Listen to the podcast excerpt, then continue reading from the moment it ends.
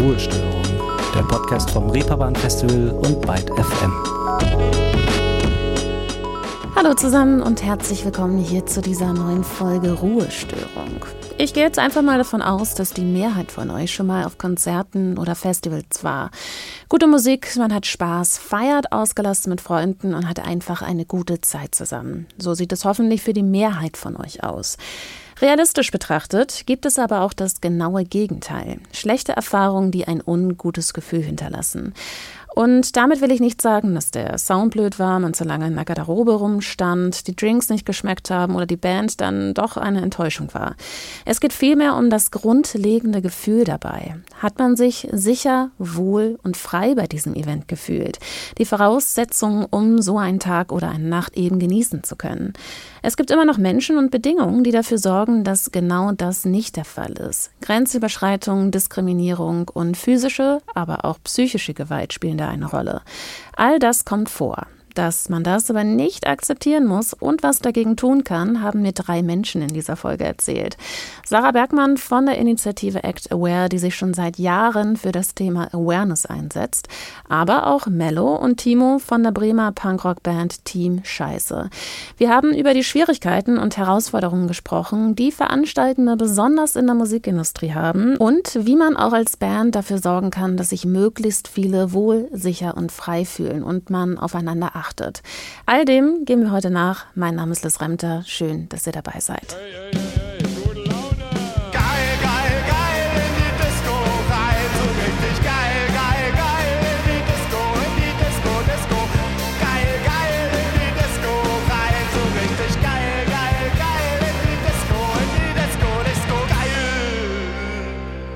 Geil, geil, geil in die Disco rein, singt Timo Vakus von Team Scheiße hier. Aber damit man dem auch wirklich mit so viel Elan entgegenfiebert, muss man auch gute Erfahrungen gemacht haben und sie mit guten Erinnerungen verknüpfen. Damit das so ist, gehört einiges dazu. Das weiß auch Sarah Bergmann von Act Aware, die sich nun aber erstmal selbst vorstellt. Mein voller Name ist Sarah Sam Bergmann. Meine Pronomen sind she und they. Und ich bin hier, weil ich im Verein Act Aware arbeite. Ich mache das jetzt schon seit 2020. Da in diesem Jahr haben wir ja mit mehreren Leuten diesen Verein gegründet, der sich damit beschäftigt, äh, Awareness-Strukturen auf Veranstaltungen herzustellen. Im Verein bin ich hauptsächlich so für Presse- und Öffentlichkeitsarbeit zuständig, aber auch gemeinsam mit meinen Kolleginnen für Konzeptionierung von eben diesen Awareness-Konzepten. Also das bedeutet, dass wir Veranstalter in, in dem Prozess begleiten und beraten und schauen, welche Maßnahmen sind eigentlich wichtig und vor Ort auf Festivals und Events bin ich dann auch als Koordination tätig und vermittel so ein bisschen zwischen dem Awareness-Team und der Veranstaltung. Soweit erstmal zu Sarah. Bevor wir aber über die Arbeit von Act Aware und Awareness reden, sollten wir vielleicht zuerst einmal klären, was hinter diesem Wort überhaupt steckt. Wir verwenden das hier nämlich gerade einfach so selbstverständlich, als sei das ein Wort, das jeder sofort zuordnen können muss. Und auch wenn das natürlich schön wäre, ist das noch nicht so. Die einfache Übersetzung vom Englischen ins Deutsche wäre wohl Bewusstsein. Aber das Bewusstsein wofür überhaupt? Genau, übersetzt heißt es Bewusstsein und uns begegnet das ja vor allem auch so im Mental Health Kontext ganz oft mit einem ähm, ja, Bewusstsein vielleicht für sich selbst und im Awareness Kontext bedeutet es ein Bewusstsein und die Aufmerksamkeit für Situationen zu haben, in denen Grenzen überschritten werden. Und das nicht nur, wenn sie schon überschritten worden sind, sondern natürlich auch im Vorhinein zu schauen, was braucht es eigentlich, damit wir alle ein Miteinander haben, in dem wir nicht diskriminierend und grenzüberschreitend sind. Also Awareness an sich kann man deswegen auch so als ja, aktive Handlung und Haltung verstehen, um ja, ein besseres Miteinander herzustellen und vor allem Diskriminierung abzubauen. Es geht dabei also um Grenzüberschreitung, aber vor allem auch um die Prävention davon, damit diese Grenzen gar nicht erst überschritten werden und auch niemand diskriminiert wird.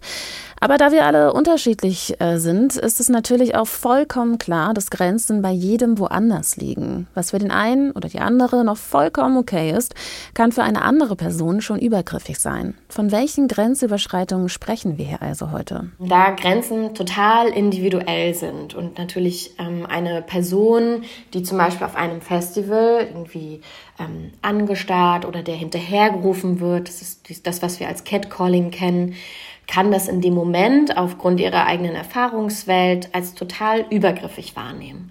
Und mir selbst ist es auch schon passiert, du gehst irgendwie über einen Campingplatz und dir wird irgendwie hinterhergerufen und es, es ist super unangenehm, wenn dein Äußeres kommentiert wird. Und in einer anderen Situation stehe ich da aber total drüber und denke mir, okay, okay, heute habe ich keinen Bock, mich damit zu beschäftigen oder lass sie halt reden.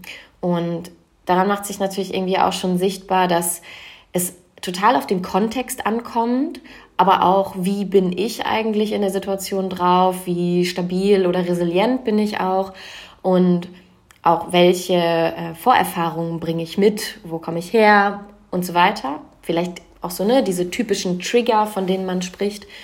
Und Grenzüberschreitungen können daher ganz viele verschiedene Formen annehmen. Also, wie gesagt, hinterherrufen, anstarren, ähm, psychische Gewalt in dem Moment, aber auch physische Gewalt. Da wären wir dann natürlich irgendwie bei ungewolltem Anfassen, sexualisierte Gewalt, Belästigung bis hin zu Vergewaltigung.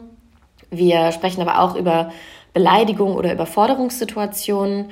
Und wenn wir dann bei Grenzüberschreitungen sind, die diskriminierende Züge annehmen, dann sprechen wir auch von so struktureller Gewalt. Also oder strukturellem Sexismus, wenn wir in der Veranstaltungsbranche sind, bedeutet dann, dass man als ähm, Frau oder Flinterperson dann in dem Moment benachteiligt wird, weil man eben nicht diese Zugänge hat. Welche Grenzen überschritten werden und vor allem auch wie, ist also total unterschiedlich und kann ganz verschiedene Formen annehmen. Es gibt keine allgemeingültige Antwort dafür. Fakt ist aber, dass es überall passieren kann. Und da sind auch Festivals oder Konzerte keine Ausnahme. Wenn wir uns Festivals anschauen, so als ähm, kleine Zusammenkunft vieler Menschen, die in unserer Gesellschaft sind, dann ist das ja auch ein Ort, wo wir irgendwie so Eskalation feiern und Spaß haben wollen. Und es kommen einfach verschiedene Menschen ähm, aus verschiedenen Hintergründen zusammen und haben natürlich auch einfach unterschiedliche Wertevorstellungen und so weiter. Und da spielt auch Alkohol eine Rolle oder vielleicht auch andere Substanzen. Und das, was wir zum Beispiel mit unserer Arbeit sichtbar machen, ist nur so ein bisschen die Spitze des Eisbergs. Also ja, wir haben auf jedem Festival, auf dem wir aktiv sind, Fälle von Grenzüberschreitung und Diskriminierung. Aber ganz viel passiert auch im Verborgenen, was wir nicht sehen. Also auf den Campingplätzen, in den Zelten, an dunklen Orten. Sarah hatte schon gesagt, es gibt bestimmte Parameter, die Grenzüberschreitungen begünstigen. Auf Veranstaltungen wie Konzerten, Festivals oder Partys in Clubs ist es dunkel, eng und Alkohol fließt. Auf Festivals brechen viele Menschen für ein paar Tage aus ihrem Alltag aus. Und das ist auch völlig in Ordnung und gewünscht so. Man vergisst einfach alltägliche Sorgen Sorgen und befindet sich für eine kurze Zeit in einer Art Vakuum. Bedeutet aber nicht, dass das Handeln keine Konsequenzen mit sich trägt. Trotzdem gibt es Menschen, die sich unter diesen Bedingungen vielleicht anders verhalten, als sie es normalerweise tun würden. Besonders wenn Alkohol fließt oder auch andere Substanzen im Spiel sind. Ich würde sagen, dass sich das natürlich nochmal ein bisschen potenziert oder sich die Grenzen verschieben, gerade wenn Substanzen im Spiel sind. Und ähm, es gibt ja so diese Auffassung von so Sex, Drugs, Rock'n'Roll oder wenn ich auf einen Punk- oder äh, Metal-Rock-Konzert gehe, dass das so ein bisschen die Freiheit bedeutet, mich ja so zu verhalten, wie ich gerade Bock drauf habe. Und das, darin liegt natürlich auch so ein bisschen die Gefahr, dass ich dahin gehe, um einen ja, alternativen Raum zu haben zu meinem Alltag, in dem ich mich natürlich irgendwie an etwas starrere Strukturen halten muss und auf den Festivals oder in Clubs ist das vielleicht noch ein bisschen verschoben oder kann auch im Verborgenen passieren. Ausbrechen aus den starren Strukturen des Alltags kann also hier das Stichwort sein. Und wo Sarah gerade schon von Punk- oder Metal-Konzerten gesprochen hat, da kennt sich natürlich Team Scheiße als Punkband aus Bremen bestens aus und wissen zum Beispiel auch, wie es um das Thema Alkohol und Konsum dort steht. Timo Vakus, Sänger der Band, hat dazu auch eine sehr klare Meinung. Alkohol ist ein Geschäftsmodell ähm, Ausschank, wenn man so weit gehen würde und man würde jetzt mal ne, eine Idee, Alkoholverbot auf einem Konzert. Da würden äh, erstmal viele Besucher sagen, was soll das, du verbietest mir mein Bier, Bevormundung. Und der, die, die Wirte und Wirtinnen in, in Veranstaltungsbranche würden auch sagen, was für eine Scheiße ist unsere Geldeinnahmequelle. Da, dadurch wird sehr viel Geld generiert. Umsatz gemacht. Und da liegt das Problem, solange Alkoholverkauf äh, äh, gewünscht ist, wird es immer Leute geben, die zu viel Alkohol konsumieren. Geht nicht um ein paar Bier und äh, äh, lockere Laune, sondern es geht wirklich um so besoffen sein, dass man nicht mehr checkt, dass man über seine eigene Grenze geht und über die Grenze von anderen. Ja. Und ähm, genau auf, ne, auf einem bestuhlten äh, Cembalo-Konzert kannst du theoretisch auch total besoffen sein. Da wirst du aber nicht so viel Scheiße bauen können wie auf einem äh, Punk-Konzert, wo alle zwei Minuten neuer Track anfängt und immer eins, zwei, drei, vier, pup, pup, pup, nach vorne und Action, Action, laut, laut, laut. Da ist die Energie eine andere und da kannst du mehr Schaden anrichten, wenn du nicht mehr unter Kontrolle zu bringen bist oder auch nicht mehr ansprechbar bist. Und das ist, wie gesagt, leider Teil des Geschäftsmodells was ich mir nicht gewünscht habe, aber wir sind in dieser Welt und wir spielen diese Konzerte mit Veranstaltern überall, die dieses Konzept äh, ähm, als, als, als Grundeinnahmequelle haben. Da kann man halt nur genau mit ein paar Ansagen gegenarbeiten und dann mit einer gebrieften Security diese Leute gezielt rauspicken und des Platzes verweisen und sagen, Team Scheiße findet es gar nicht so geil, wenn du so besoffen auf einem Konzert bist, dass du gar nicht mehr genießen kannst feiern kannst mit uns allen, sondern nur noch irgendwie mit dir und deinem komischen Rausch, der dich von allen separiert. Das finden wir alle scheiße. Mhm. Das reicht schon einer, um um eine, Party zu vergiften. Haben wir auch schon gehabt. Das Ziel der Initiative Act Aware ist es nun, dass genau das nicht passiert. Im besten Fall soll niemand verwiesen werden und alle mit guter Laune durch den Abend segeln. Unabhängig von Geschlecht, sexueller Orientierung, Hautfarbe, Herkunft, Aussehen und körperlichen Fähigkeiten sollte man sich möglichst wohl, frei und sicher fühlen können. Ein Grundsatz, den sie von der Awareness Akademie übernommen haben. Aber woran liegt es eigentlich, dass wir davon noch so weit entfernt sind, und das für viele Menschen noch nicht die Realität ist? Das liegt daran, weil wir so sozialisiert sind. Es gibt etwas, ähm, das heißt Unconscious Bias. Das bedeutet, dass wir so wie wir aufgewachsen sind, einfach verschiedene ähm, ja, Grundvoreingenommenheiten mitgenommen haben. Ne? So unser Wertesystem, wenn wir aufwachsen, das ist richtig, das ist falsch, auch so unser moralischer Kompass, das formt sich ja alles in dieser Zeit und danach treffen wir ja auch Entscheidungen. Und es ist auch so, dass wenn wir Menschen begegnen, dass wir automatisch irgendwie einordnen, alles klar, den finde ich sympathisch oder nicht sympathisch, aber auch so, dem traue ich etwas zu oder dem traue ich etwas nicht zu. Und diese Voreingenommenheit oder diese Einschätzung ist auch dafür verantwortlich, dass wir so in Stereotypen denken ganz oft. Ähm, und dann in der Veranstaltungsbranche ganz oft einfach ganz viele weiße Männer in Entscheidungspositionen haben, weil wir diesen vermeintlich so, äh, ja, diese Expertise zutrauen. Und das verschiebt sich jetzt gerade.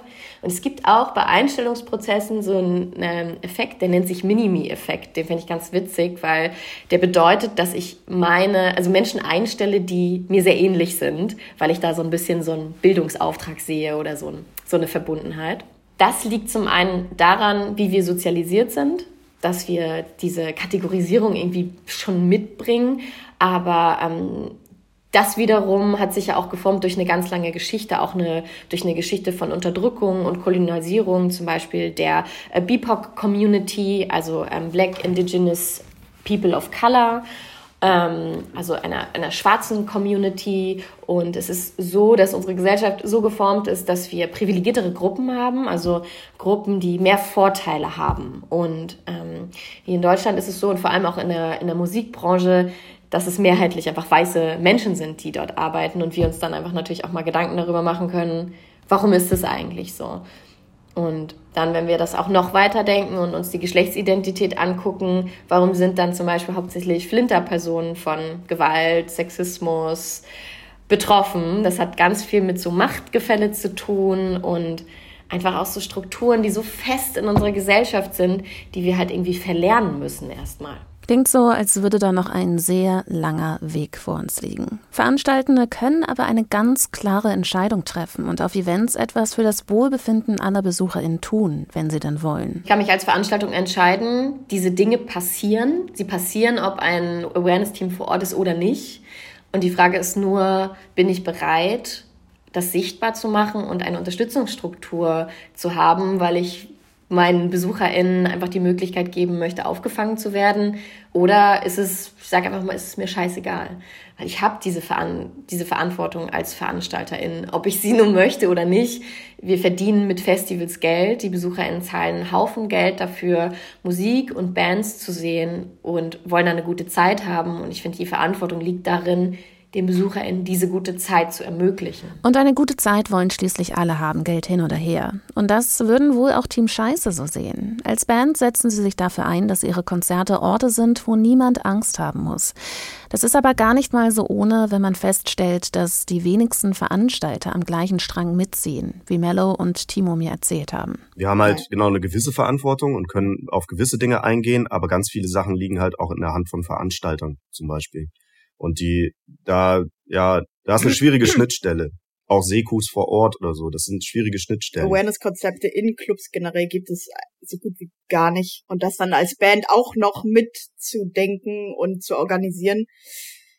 Das ja, das ist ein Brett auf jeden Fall. Ja, und es nervt auch. Es nervt auch, dass wir jetzt einen Seku-Menschen mitnehmen müssen, der in unserem Sinne mit den Sekus vor Ort redet. Äh, wir, wir Band machen dann Seku-Meetings mit und es stellt ja, sich halt ja auch noch, also der ja auch bezahlt werden soll. Also ne, da geht's also. Richtig, das genau. ist ja auch noch mal ein Ding, also Geld hin und her, aber Genau, aber die, ähm, wir. Das ist halt trotzdem Faktor auch, ne? Ja, wir, wir übernehmen das. Wir übernehmen das, äh, weil wir diese Sicherheit vor Ort brauchen und wollen und merken halt, also wie absurd es eigentlich ist, dass das nicht veranstalterseitig äh, gemacht wird. So, das, und das zeigt so ein bisschen, da ist das System noch nicht so weit. Es ist vielleicht ein, da, da wird gerade gelernt, aber es ist sehr innervierend, dass das so eine harte Arbeit ist. Und das, da kannst du jeden halt fragen, der sich damit auseinandersetzt. So, das ist einfach voll viel schwere Arbeit. Dass es voll viel und auch schwierige Arbeit ist, ist irgendwie klar, denn hier geht es um das Umlernen von Verhaltensmustern, die schon lange bestehen. Und genauso wie Grenzen, die immer unterschiedlich sind, gibt es auch ein unterschiedliches Gefühl von dem, was eigentlich Sicherheit auf so einer Veranstaltung überhaupt bedeutet, um diesen Ort zu einem Ort zu machen, an dem man sich wohlfühlt. Das ist auch die größte Herausforderung dabei, dass wir nicht sagen, wir haben irgendwie 30.000 BesucherInnen vor Ort und die haben alle so ein kollektives Sicherheitsgefühl ähm, so wird das ja gerade so ein bisschen gedacht. Und ähm, für mich bedeutet das zum Beispiel, dass ich einfach sagen kann, ich gehe auf ein Festival und ich kann anziehen, was ich will, ohne dass ich die ganze Zeit Angst haben muss, dass man mir irgendwie dumme Sprüche drückt oder irgendwie sagt, naja, so dein Outfit hätte sie aber dazu eingeladen, dass ich dich anfasse oder anglotze. Genau, das bedeutet für mich ein Sicherheitsgefühl und mich auch wohlfühlen können wohlfühlen können, bedeutet aber auch, dass irgendwie im Fall des Falles irgendwie so eine Struktur da ist, die mich unterstützt oder ich ganz genau weiß, alles an die und die Person kann ich mich wenden. Und das ist auch exakt das, was VeranstalterInnen machen können. Also einerseits Prävention, also im Vorhinein schon schauen, was können wir tun, damit das nicht passiert. Das fängt im Team an, weil wir reden ja nicht nur über Festivals, die dann stattfinden, wo es Grenzüberschreitungen geben kann. Das kann ja auch schon im Team passieren. Und da zu sensibilisieren und die Verantwortung auch wahrzunehmen, bedeutet ganz konkret zum Beispiel, sich selber zu reflektieren. Wann bin ich diskriminierend? Wie spreche ich eigentlich? Wen haben wir eigentlich im Team? Warum sind wir eigentlich hauptsächlich weiße Männer, die hier das Sagen haben? Sollten wir da nicht andere Perspektiven einladen? Weil ich vielleicht auch ich als weiße Frau nicht alle Perspektiven nachvollziehen kann. Und ich kann zum Beispiel nicht für eine Person sprechen, die eine Behinderung hat oder die schwarz ist. Und da geht es auch darum, dann mit den betroffenen Personen zu sprechen, was sie brauchen. Und die Präventionsarbeit bedeutet zum Beispiel auch äh, ganz konkret Anlaufstellen zu schaffen, auch schon intern, wie so zum Beispiel eine Beschwerdestelle, die anonym ist oder ähm, ja auch, dass alle MitarbeiterInnen genau wissen, an wen kann ich mich wenden und dass sie das Konzept mittragen. Also wir machen es das so, dass der erste Schritt so eine Art Wertekodex ist, wo wir gemeinsam definieren, wie wollen wir eigentlich zusammen feiern, wie wollen wir zusammen arbeiten und daraus leiten sich dann natürlich auch Konsequenzen ab. Und ähm, ja, der zweite Schritt, den VeranstalterInnen dann machen sollten, ist ähm, ein Unterstützungskonzept etablieren. Das wäre dann sozusagen on-site auf dem Festival professionalisierte und geschulte Menschen zu holen, die im Fall des Falles auch Betreuungsarbeit leisten können. Und ganz konkret sind das dann Awareness-Teams und auch einen Rückzugsort, der zur Verfügung gestellt werden kann. Okay, hier war jetzt nochmal die Rede von sogenannten Awareness-Teams. Man kann sich nun vielleicht grob vorstellen, was sich dahinter eigentlich verbirgt. Aber was machen diese Teams nun genau und wofür sind sie eben auch nicht da? Awareness-Teams sind dafür da, Unterstützungsarbeit zu leisten. Also wenn Grenzüberschreitungen passiert sind, egal in welcher Form, aber auch irgendwie psychische Überlastungssituationen oder auch mal so, ich habe so eine, ich habe meine Freundin verloren oder ähm, fühle mich gerade irgendwie nicht gut oder habe eine Panikattacke, auch natürlich was so Drogenkonsum angeht und so, dann sind die da. Und die sind vor Ort in Zweierteams unterwegs, Zweierteams auch, weil ne, wir brauchen auch irgendwie Entlastungsmöglichkeiten. Und wenn ich jetzt als Frau gerade ähm, sexualisierte Gewalt erlebt habe, möchte ich vielleicht auch darüber mit einer Flinter-Person sprechen und nicht unbedingt mit einem Mann, was mich irgendwie wiederum irgendwie da so vielleicht auch retraumatisiert oder triggert. Genau, die sind mobil unterwegs oder auch so in Rückzugsorten. Wir bauen unsere Awareness-Teams auch so auf, dass es immer eine Awareness-Leitung gibt. Weil, man muss es auf jeden Fall so vorstellen, dass eine Awareness-Person natürlich auch nicht frei ist von, das betrifft mich gerade oder ich, ich, das belastet mich gerade und da muss es dann auch im Nachhinein so, so Nachbesprechungen geben. Und das, was sie leisten können, ist genau diese Betreuungs- oder Betroffenen-Schutzarbeit in einer Situation solidarisch zu sein. Ich sage das extra so, weil sie nicht neutral sind. Parteilichkeit ist ein ganz, ganz großes Prinzip, nach dem das Awareness-Team handelt. Also wir glauben der Person und wir unterstützen die Person in dem, was sie möchte. Das kann dann zum Beispiel ein Rückzugsort sein, ein Gespräch oder willst du dich irgendwie kurz hinlegen. Das kann aber auch sowas sein wie Menschen mit Panikattacken, die haben dann manchmal so, ähm, brauchen dann so ein Körpergefühl, da haben wir dann irgendwie so Stressbälle oder auch so Sachen, die ähm, ja, wo man dann noch so mal so ein neues Körpergefühl wiederherstellen kann und ja, so kleine Anleitungen gibt, wie man sich dann so wieder besser fühlt. Und das Awareness-Team ist auch dafür da, dann Anfragen dann so weiterzuleiten, wenn es da jetzt eine gewaltausübende Person gibt, wo die Betroffene möchte, dass die vom Gelände entfernt wird, dann sind wir auch dafür da, diese Anfragen weiterzugeben und sagen, okay, ähm, ist das jetzt hier möglich? Wir würden der Security Bescheid sagen und so weiter. Genau, das ist der Einflussbereich vom Awareness-Team, der sich nicht nur auf vor der Bühne beschränkt, sondern natürlich auch hinter der Bühne. Ein Awareness-Team ist auch für eine Crew da oder auch für die Band und sollte auf jeden Fall auch, weil es können auch, kann auch, können auch Sachen passieren zwischen KünstlerInnen und Publikum oder umgekehrt.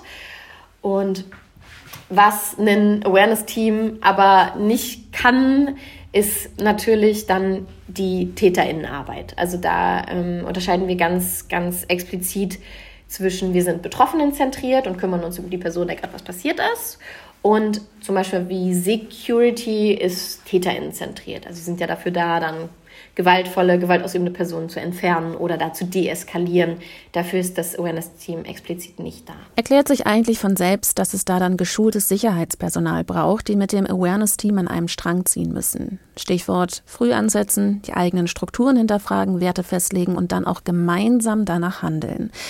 Wenn ich mal so in meiner Erinnerung grabe und versuche mich an Konzerte zu erinnern, bei denen mir ein solches Awareness-Konzept oder ein solches Team aufgefallen ist, dann kann ich das leider locker an ein oder zwei Händen abzählen. Eins war aber zum Beispiel das vom Hamburger Rapper Anzu. Keiner von uns hat was Böses im Sinn, aber kommen die an, sind lange verschwunden. Sie sieht mich, sie konnte sich das niemals vorstellen. Sagt zu der Freundin, sie will sich mir vorstellen. Aber sie will dann nicht alleine stehen. Sie sagt zu der Freundin, sie soll sich da vorstellen. Jetzt steht sie vor mir und stellt sich vor, was ich sagen könnte, wenn sie sagt, was sie sich vorstellt. Ich sag zu ihr, ich sag zu ihr, yeah, ey. Stell dir mal vor, du könntest nie wissen, was morgen passiert. Ey, yeah. stell dir mal vor, du passt von Natur aus ins Täterprofil. Ey, ey, ich stell mir vor, es gibt eine Welt und eine Hass und eine Gier. Ey, yeah. immer am Ball. Ich denke viel, doch das ändert nicht viel. Anso gehört zu den Musikern, die Awareness bei ihren Konzerten groß schreiben. Davor und auch währenddessen gibt es Durchsagen, dass diese Veranstaltung ein Ort ist, an dem man aufeinander Acht gibt.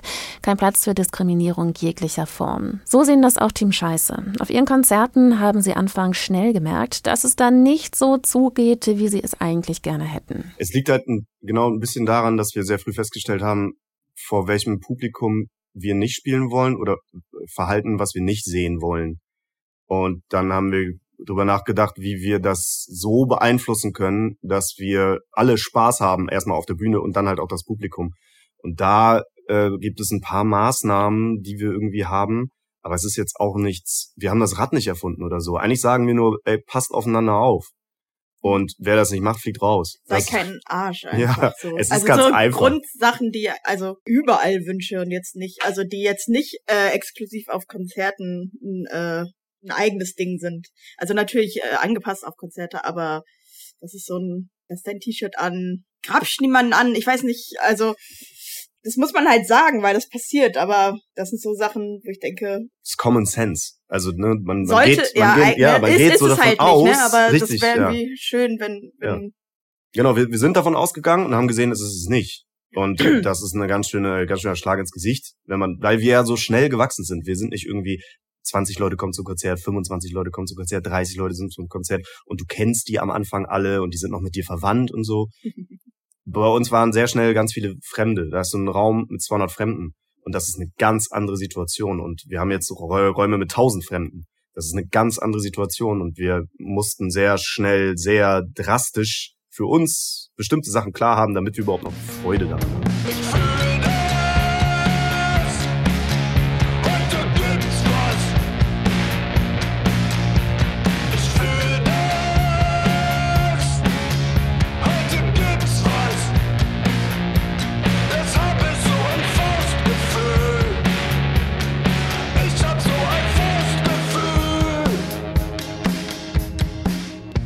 Ich habe so ein Faustgefühl, singt Timo von Team Scheiße hier. Seit jeher gehört das Pogen und Moschen zum Punk dazu und sicherlich hat dabei auch die ein oder andere Faust schon mal jemanden verletzt. Oder man ist bei dem wilden Hin- und Hergeschubse vielleicht auch gestolpert. Nicht gut, aber auch kein Weltuntergang, wenn man Menschen neben sich stehen hat, die reagieren und einem helfen, direkt wieder aufzustehen. Sollte eigentlich klar sein. Wenn es diese Menschen aber nicht gibt, kann das auch schnell mal unschön ausgehen und man wird wirklich ernsthaft verletzt. Ein Grund, weshalb Team Scheiße auch an größere und stärkere Menschen appellieren, Raum zu lassen und Rücksicht zu nehmen. Schließlich wollen alle ihren Frust wegtanzen und niemanden nützt es etwas, wenn sich jemand anderes deshalb verletzt. Es kommt aber auch hier vor, dass man schlechte Erfahrungen gemacht hat und danach eher Angst vor Moshpit hat, sich zurückhält, obwohl man eigentlich schon Bock auf diesen Energieschub hätte. Ein Grund, weshalb Team Scheiße auf ihren Konzerten für einen Song zum Flinter Moshpit aufrufen. Es führt dann halt auch häufig dazu, dass Leute, äh, Männer checken, dass das etwas Besonderes ist. Und vielleicht fällt der Groschen erst später, aber es ist halt Fakt, dass äh, äh, Frauen auf Konzerten weniger Freude haben. Wenn, wenn eine, eine Frau schlechte Erfahrung auf dem Konzert hat, geht sie halt das nächste Mal nicht nach vorne und äh, tanzt wild in einer Menge aus Angst. Und ich, ich will nicht, dass irgendein Mensch auf unseren Konzerten Angst hat. Was für eine Scheiße. Und ähm, wir versuchen da regulierend einzugreifen. Und das ist halt irgendwie so eine Art Vorschlag. So, wir versuchen das zu machen und in 90 Prozent der Fälle klappt's auch gut. Ja, als Maßnahme, äh, bis es dann klappt, dass alle zusammen Spaß haben können. Ja. Ne? Also da, es geht uns ja gar nicht darum, das äh, zu separieren, so ne, was ja auch immer irgendwie dann der Vorwurf ist, äh, sondern, aber es muss, also ich weiß nicht, wie man das sonst, wenn wenn es andere Vorschläge gibt, let's go. Aber ich weiß nicht, wie das sonst hinkriegen könnte, dass äh, auch mal Leute, die keine Zistut sind, ähm, einfach mal ohne ein komisches Gefühl oder Angst oder Sorge auch mal vor der Bühne tanzen zu können. Und es ist halt auch genau fast absurd, wie viel positive Rückmeldungen wir kriegen Ey. von irgendwie Frauen, die nach dem Konzert zu uns kommen und sagen, ich war das erste Mal in meinem Leben in einem Moshpit. Immer was ist das für eine Scheiße. Ja. So, ich finde das wirklich, wirklich traurig. Und das ist ja auch echt, sorry, ja, nee, echt kein, kein Aufwand. Ne? Also es ist wirklich kein Aufwand ähm, für uns jetzt, das zu sagen, jo, mach das mal. Der einzige Aufwand ist, oder das äh, Problem dabei ist, äh, wenn Leute nicht das nicht checken, nicht checken wollen, nicht checken können, weil sie zu betrunken sind, weil sie keinen Bock darauf haben, ähm, und dass dann zu Auseinandersetzungen kommt. Das ist anstrengend, aber das muss man halt aushalten, ne? Also das äh, machen wir dann halt so lange, bis es klappt. Durchhaltevermögen braucht man also schon und vor allem auch eine große Toleranz, was die Meinung anderer angeht. Team Scheiße haben zusammen mit der Band Kafka Ende letzten Jahres einen Post auf Instagram geteilt, in dem es heißt, Pogen ist für alle da, kenn dein Limit. Belästigung ist, wenn sich jemand belästigt fühlt, auch wenn es nicht so gemeint war. Und lass bitte dein Shirt an, denn niemand hat Lust auf ungewünschten nackten Körperkontakt. Dinge, die sie bei ihren Konzerten auch durchziehen. Ansagen machen, Hinweise in den Venues aufhängen und Songs unterbrechen, wenn das eben nicht eingehalten wird. Nun machen Team Scheiße aber Punkrock und unter diesem Post lassen sich deshalb auch Kommentare finden wie hab euch mal als Band gemocht, aber durch mein Punk-Sein kann ich das jetzt nicht mehr mit euch vereinbaren. Eine Aussage, zu der Timo und Mello eine ziemlich klare Meinung haben. Wir diskutieren gerade über so einen, so einen affigen Kommentar. Ähm, und das ist übrigens auch so ein Problem dieser äh, äh, Probleme im Publikum. Man gibt denen sehr viel Macht. Man gibt denen sehr viel Aufmerksamkeit. Eigentlich spielt ein Besoffener überhaupt keine Rolle. Den kannst du schnell ausschalten und der ist, der ist raus aus der, aus der Menge und dann kann man weiter Party machen. Jetzt halten wir uns zum Beispiel auf diesen, an diesen Leuten auf, die eigentlich nichts beitragen zu einer Verbesserung, sondern nur ganz verschrobene, toxische Gedanken und in ihren Dogmen dann auch Ausübungen in ihrem Verhalten haben. Mhm. Wenn jemand das Wort Punk als ähm, Ausrede benutzt, Ausrede ne? benutzt äh, Oder sich Vorwand, sich scheiße zu Vorwand, verhalten. Sorry. Ja, richtig, dann dann fick dich, dann verpiss dich, dann behalt dein Punk, geh weg, weil ähm, Punk ist nicht Sexismus, Punk ist nicht Misogynie, Punk ist nicht Alkoholismus, jedenfalls nicht für mich und auch nicht für die Leute, die auf der Bühne stehen und auch für den Großteil unserer äh, äh Fans nicht und für den Leute, die auf den Konzerten sind und das passt auch nicht da rein. Und wenn du es nicht checkst, dann bleib weg und wenn du es gecheckt hast, komm gerne wieder. Ich habe so die Schnauze voll von Punkrock irgendwie. Nervt mich alles. Ich weiß auch nicht, ob wir, keine Ahnung, das ist ja auch die Diskussion, machen wir Punkrock oder nicht. Ich weiß nicht, scheißegal. Am liebsten, am liebsten würde ich keinen Punk machen, wenn ich ehrlich bin.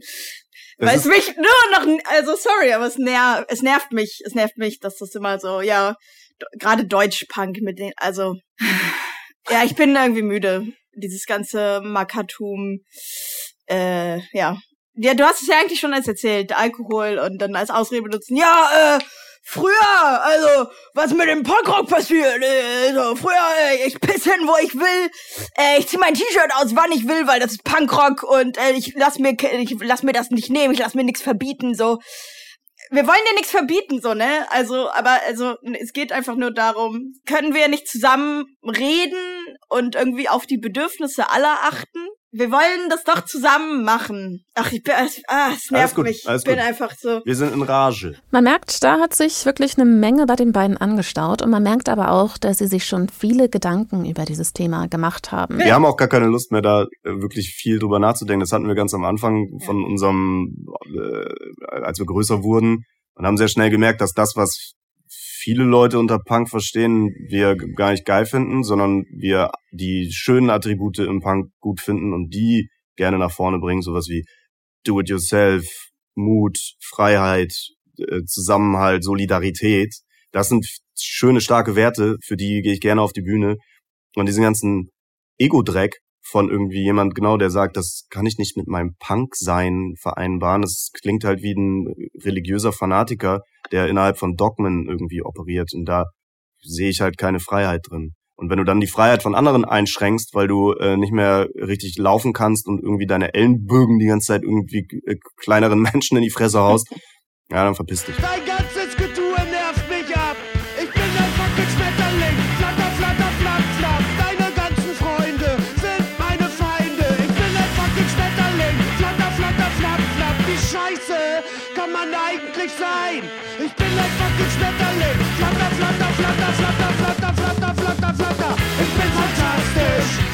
Wunderschön und bunt. Und du kannst mich hart am Arsch lecken. Ich bin fantastisch, mit Blütenstaub am Mund. Und du kannst mich hart am Arsch lecken. Was Team Scheiße auf ihren Konzerten für ihre Fans tun, damit sie sich wohlfühlen und Spaß haben, das wissen wir nun. Und das tun sie aus einem gewissen Verantwortungsgefühl heraus, um auch die Weichen für ihre Zukunft als Band zu stellen. Unsere, unsere ganzen Leben haben sich geändert wegen der Band. Und wenn wir nicht dafür sorgen, dass dieser Weg, den wir jetzt beschreiten, mit, mit Liebe, Glück und äh, Gold gepflastert ist, ähm, dann haben wir da auch keinen Bock drauf. Dann haben wir ein, dann haben wir ein schlechtes ja. Erwachen. So, dann ja. wachen wir in einem Jahr auf und haben, haben nur noch oberkörperfreie Arschlöcher vor der Bühne. Das haben wir sehr früh gemerkt. Die waren da am Anfang. Und äh, hätten wir äh, da nicht eingelenkt, dann wären wir jetzt Ballermann. Und wir wussten, dass wir es nicht wollen, also mussten wir die Weichen stellen. Und das, da, da klöppeln wir halt immer noch dran. Wir merken halt auch, das war jetzt beim, also beim Open Air war das halt eine krasse, die krasseste Situation, die wir halt hatten, so mit Unterbrechungs, bla bla bla. Und also ich habe das für mich gemerkt, aber die anderen ja halt auch, denke ich.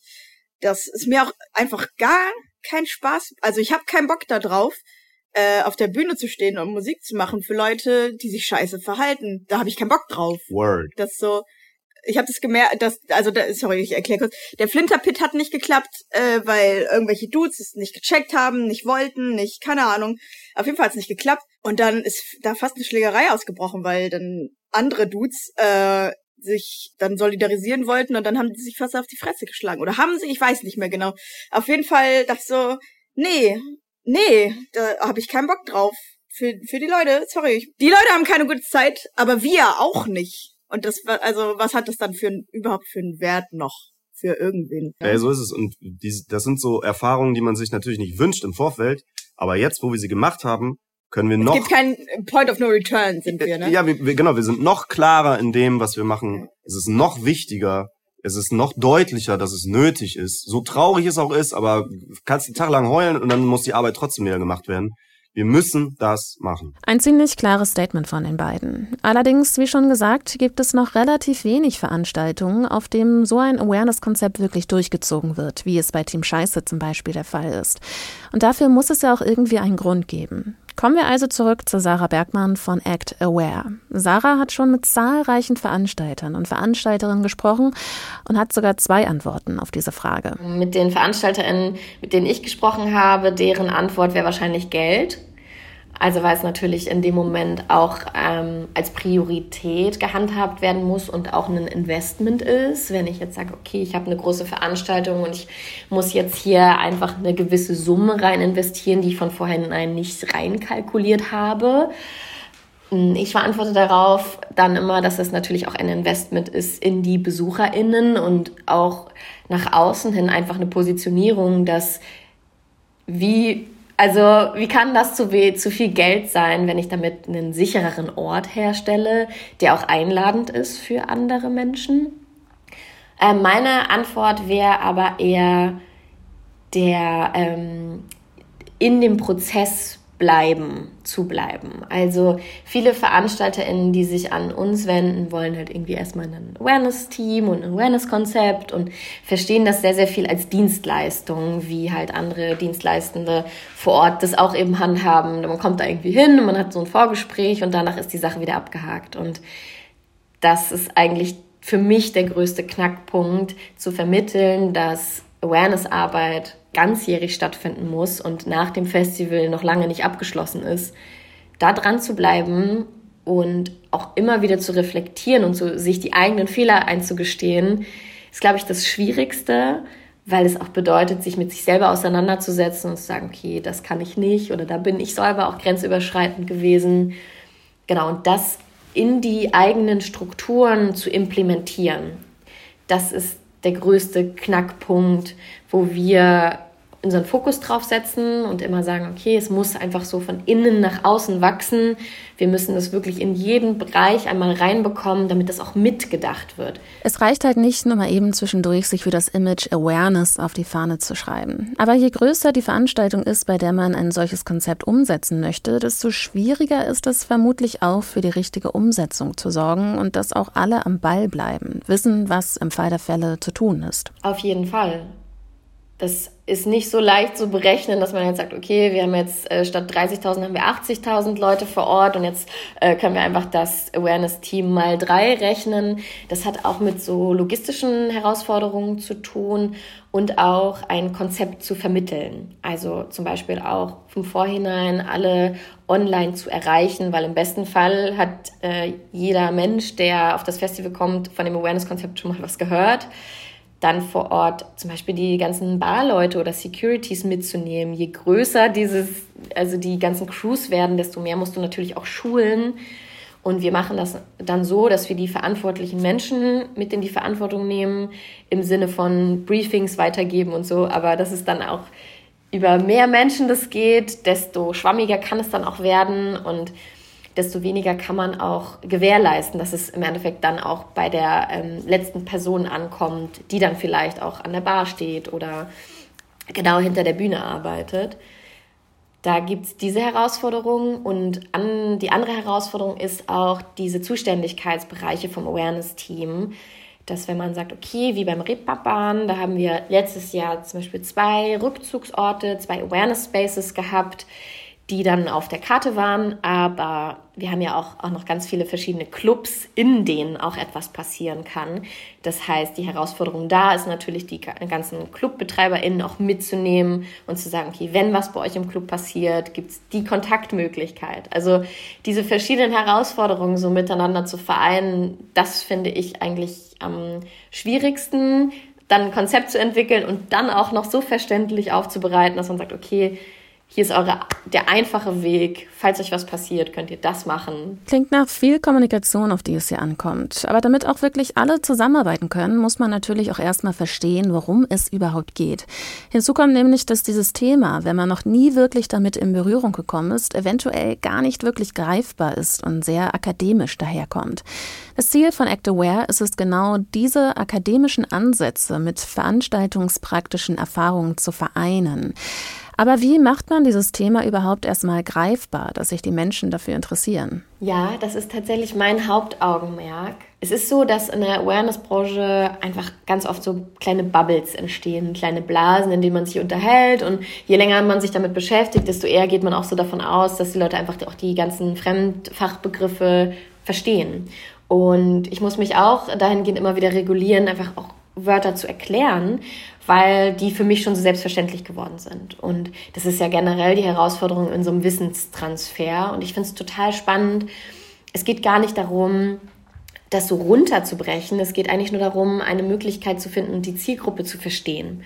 Und beim Reeperbahn Festival machen wir das jetzt ja gerade. Da geht heute ähm, unsere Kampagne online wo wir acht verschiedene AkteurInnen, nicht nur aus der Awareness-Branche, sondern auch ähm, einen Besucher, aber auch eine Band ähm, zu Wort kommen lassen zu verschiedenen Themen, die wir greifbar machen. Und da haben wir einmal so alle zusammengepackt und wenn wir jetzt zum Beispiel bei dem Besucher sind, der Besucher erzählt was über Konsens und wie Konsens auch auf Festivals aussehen kann, aus seiner eigenen Perspektive. Und zusätzlich füttern wir das noch so ein bisschen mit den Erfahrungen, damit andere BesucherInnen das auch so ein bisschen verstehen, okay, wie, was hat das eigentlich mit mir zu tun? Es gibt so eine kleine Reflexionsfrage am Ende und auch natürlich noch ein bisschen Input von der Initiative, die das Ganze nochmal in so einen Kontext rückt. Das heißt, man hat so diesen akademischen Ansatz gemeinsam mit so einer privaten, persönlichen Erfahrungswelt, die so die Verbindung herstellt. Und das ist jetzt der Versuch, dieses Thema so ein bisschen greifbarer zu machen. Und wir haben jetzt zum Beispiel bei, dem, bei dieser Kampagne Themen wie Konsens, Barrierefreiheit, Sprache, Grenzen, aber auch Repräsentation also auch Sachen, mit denen ich direkt so was anfangen kann und sichtbar zu machen, dass das was mit mir zu tun hat, egal in welcher Rolle ich bin, ob ich ein Besucher bin oder ob ich äh, eine Mitarbeiterin an der Bar bin oder ein, ein Seko-Mitarbeiterin. Wir alle sind Teil dieser Feierkultur und ein weiterer Ansatz, der jetzt nicht den digitalen Charakter hat, sondern vor Ort umgesetzt wird, ist, wir arbeiten gerade an so Präventionskonzepten und probieren die dieses Jahr auch auf verschiedenen Festivals aus. Und da geht es darum, dass man sozusagen so Infoteams hat, die das Thema nochmal ein bisschen greifbarer machen im Sinne von, man tauscht sich darüber aus oder man erklärt auch Sachen und die machen auch so ein bisschen auf Awareness-Konzept äh, aufmerksam. Und das kann dann zum Beispiel in Form von Spielen stattfinden. Wir haben dann so zum Beispiel so ein Privilegienspiel, wo man so Bausteine aufeinander aufbaut, um zu gucken, wer ist eigentlich privilegierter und wieso und wie fühle ich mich damit. Wir haben auch so ein kleines Deep Dating ins Leben gerufen. Das ist wie Speed Dating, nur mit tiefergehenden Fragen, wo man dann so auch ins Gespräch kommt und sich mitteilt und ja, es geht eigentlich im Kern nur darum, die Leute dazu anzustoßen, sich mit diesen Themen auseinanderzusetzen, ohne diese Hürde zu nehmen, nachzufragen, sondern ein Angebot zu kreieren, sich zu verbinden und da abzuholen, wo man mit dem eigenen Wissen eigentlich ist. Infoteams also die Präventionsarbeit leisten. Nun muss sich Sarah aber Tag ein, Tag aus mit dem Thema Awareness auseinandersetzen, um andere Menschen beraten zu können. Da muss es dann manchmal doch auch Momente geben, in denen man unglaublich frustriert ist und kurz davor alles hinzuschmeißen, oder? Also ich sag dir ganz ehrlich, ich habe so dreimal am Tag irgendwelche What the fuck Momente. Ich bin auf jeden Fall immer wieder an so einem Punkt, dass ich mich daran erinnern muss, warum ich das eigentlich mache, weil man sich ganz schnell einfach sehr, sehr klein vorkommt. Und ich wäre schon lange nicht dabei, hätte ich nicht die ganzen tollen KollegInnen, mittlerweile auch Freundinnen um mich rum, die mich da auch auffangen. Weil es ist eine eigene Betroffenheit, die immer parallel mitläuft. So. Die meisten Akteurinnen, die ich kenne, haben, bringen eine eigene Betroffenheit mit, sind von Sexismus oder Rassismus betroffen oder von Ableism, also der Benachteiligung aufgrund einer Behinderung und werden deswegen diskriminiert. Und wir sind ja auch irgendwie laut geworden, weil wir keinen Bock mehr haben auf diese Missstände, weil wir keinen Bock mehr haben, irgendwie benachteiligt zu werden und weil man irgendwie auch einen Platz am Tisch möchte und auch mitbestimmen möchte. Und ich einfach, wie vorhin schon gesagt, ein, ein geiles Festivalerlebnis haben will, auf dem ich mich wohlfühle. Und das ist auf jeden Fall echt hart zwischendurch, auch so super frustrierend, auch so im eigenen Kreis dann oft auch Leute zu haben, wo man denkt, hm, das ist jetzt aber irgendwie nicht okay. Also du bleibst davon ja auch nicht verschont, wenn es um Freundinnen, Freundinnenschaften geht und musst einfach auch viel im Privaten so Sachen erklären. Und diese Grenze verschwimmt da total. Also eine Privatperson zu sein, wenn du irgendwie dich für Awareness engagierst, ist eigentlich kaum noch möglich. Also das auch nicht mehr zu sehen. Ich kann das nicht ausschalten plötzlich und sagen, okay, ich sehe das jetzt nicht, dass das jetzt hier gerade scheiße ist. Und ja, VeranstalterInnen immer wieder davon zu überzeugen, dass es wichtig ist, ist auch auf jeden Fall sehr, sehr, sehr anstrengend und mühsam. Ich muss allerdings sagen, dass sich da sehr, sehr viel tut, weil auch gerade Druck von außen kommt, ja auch politischer Druck mittlerweile und die Anfragen von den Personen kommen. Das war vor ein paar Jahren anders, da habe ich noch anders für dieses Thema gekämpft und mittlerweile ist es so, dass Leute auf uns zukommen und das ist auch ein, eine ganz tolle Entwicklung und ein großes Privileg, mit den Leuten arbeiten zu können, die Bock aufs Thema haben. Apropos Bock aufs Thema. Als ich vor dieser Folge über das Thema Awareness so ganz allgemein nachgedacht habe, ist mir aufgefallen, dass zumindest in meinem Kosmos das Thema ab und zu mal vorkommt, aber eigentlich so gut wie nie dauerhaft präsent ist. Und damit meine ich das, was ich bei Veranstaltungen zum Beispiel so mitbekomme. Meistens kommt es immer eher schubweise, wenn gerade ein Thema in den Medien hochkocht und besonders präsent ist, wie es zum Beispiel zuletzt bei den Vorwürfen gegen Till Lindemann der Fall war. Das ist tatsächlich genauso schubweise, wie du es formuliert hast.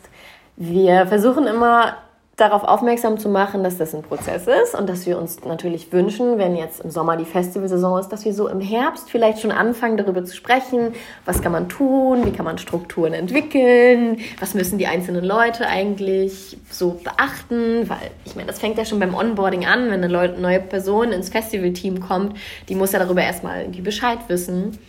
Und das ist eine Entwicklungsphase, die einfach sehr, sehr, sehr lange braucht. Aber wir haben gelernt, ganz viel zu improvisieren und arbeiten auch mit Festivals zusammen, mit denen wir so innerhalb von ein, zwei Monaten so ein Konzept auch aus dem Boden gestampft haben. Da wird dann aber auch von Seiten der Veranstaltung ganz schnell so sichtbar, dass es an vielen Stellen einfach hakt. Ich bin auf jeden Fall sehr perfektionistisch, was das angeht und ich möchte das mal so richtig und ganzheitlich machen und merke in meinem eigenen Prozess, dass ich mich so ein bisschen davon verabschiede und sage, okay, wir machen das, was wir gerade können. Ähm, obwohl ich nicht sagen will, so Hauptsache was haben, ist besser als gar nichts. Da bin ich auf jeden Fall kein Fan von. Es gibt Sachen, die müssen durchdacht werden. Und wir haben auch jetzt gerade zur Rammstein-Debatte sehr viel vermehrte Anfragen bekommen, die wir aber auch ja, zum größten Teil abgesagt haben, weil wir versuchen auch Grundsätze zu etablieren und Standards zu etablieren, die da heißen, wir beschäftigen uns vorher damit, von innen nach außen muss es wachsen, das Team muss mitgenommen werden und ich werde kein Awareness-Konzept kein Awareness-Team auf dieser Veranstaltung stellen wo sonst kein anderer Mensch Bescheid weiß, wie im Fall des Falles zu reagieren ist. Da gefährde ich ja meine eigenen Teams auch und wir machen unsere eigene Arbeit unglaubwürdig. Nun gilt es vielleicht abschließend nochmal zu klären, wie man denn nun eigentlich einen Ort mit so einem Awareness-Konzept überhaupt erkennt. Von Team Scheiße wissen wir, dass es Ansagen von der Band gibt, überall Hinweise hängen. Aber so ganz allgemein, woran erkennt man das? Die Kommunikationsebene ist natürlich die Ebene, wo wir das Awareness-Team sichtbar und erkenntlich wirklich machen. Und das kann in visueller Form stattfinden, aber natürlich auch in sprachlicher Form, wie du schon angesprochen hast. Ähm, Plakate sind super wichtig, aber auch äh, ist das zum Beispiel auf meiner Website irgendwie erklärt oder bei Instagram. Ich kann das auch sichtbar machen, indem ich meine Securities briefe, dass sie am Eingang darauf hinweisen. Das ist ja zum Beispiel am Molotow auch so, dass sie am Anfang sagen so, okay, wir haben hier ein Awareness-Konzept, wenn das ist, kannst du das und das machen hast du direkt am Eingang, du stehst da sowieso ein paar Minuten in der Schlange und nutzt die Möglichkeit, das sind nur ein, zwei Sätze, die du da sagst. Hier im Schwutz in Berlin ist es zum Beispiel auch gang und gäbe, dass ähm, die Seko an der Tür darauf hinweist und sagst, du, hey, weißt du eigentlich, was das für eine Party ist? Das ist hier eine Queer-Party? Weißt du, was Konsens ist? Damit man auch schon vorher irgendwie schaut, wissen die Leute eigentlich, worauf sie sich einlassen? Oder stelle ich eigentlich so direkt das Risiko her, dass hier Grenzüberschreitungen stattfinden? Ähm, und dann würde ich auf jeden Fall die KünstlerInnen mit involvieren und sagen, so pass auf, wir haben hier ein Awareness-Konzept, wir finden es total toll, wenn ihr auf der Bühne einmal darauf hinweist, auch das hat einen unfassbar großen Impact. Und das ist ja auch das, was ich als BesucherInnen dann wahrnehmen kann. Mm, und ja, Mund-zu-Mund-Propaganda ist es dann natürlich irgendwie auch, wenn man sich darüber unterhält. Ähm, und spätestens, wenn ich damit selber konfrontiert bin oder eine Freundin von mir, dass ich mich dann an die Person an der Bar wende. Aber je sichtbarer ich das mache, desto niedrigschwelliger ist das ja auch. Meine Hürde wird irgendwie viel, viel niedriger, wenn ich weiß, alles klar, da habe ich doch letztens irgendwie so ein Plakat gesehen, stimmt, da ist irgendwie eine Telefonnummer oder ein QR-Code, aber gerade fühle ich mich nicht wohl, dann, dann gehe ich da jetzt nochmal auf die Toilette, da war ja irgendwie ein Plakat oder ich spreche die Person an der Bar an.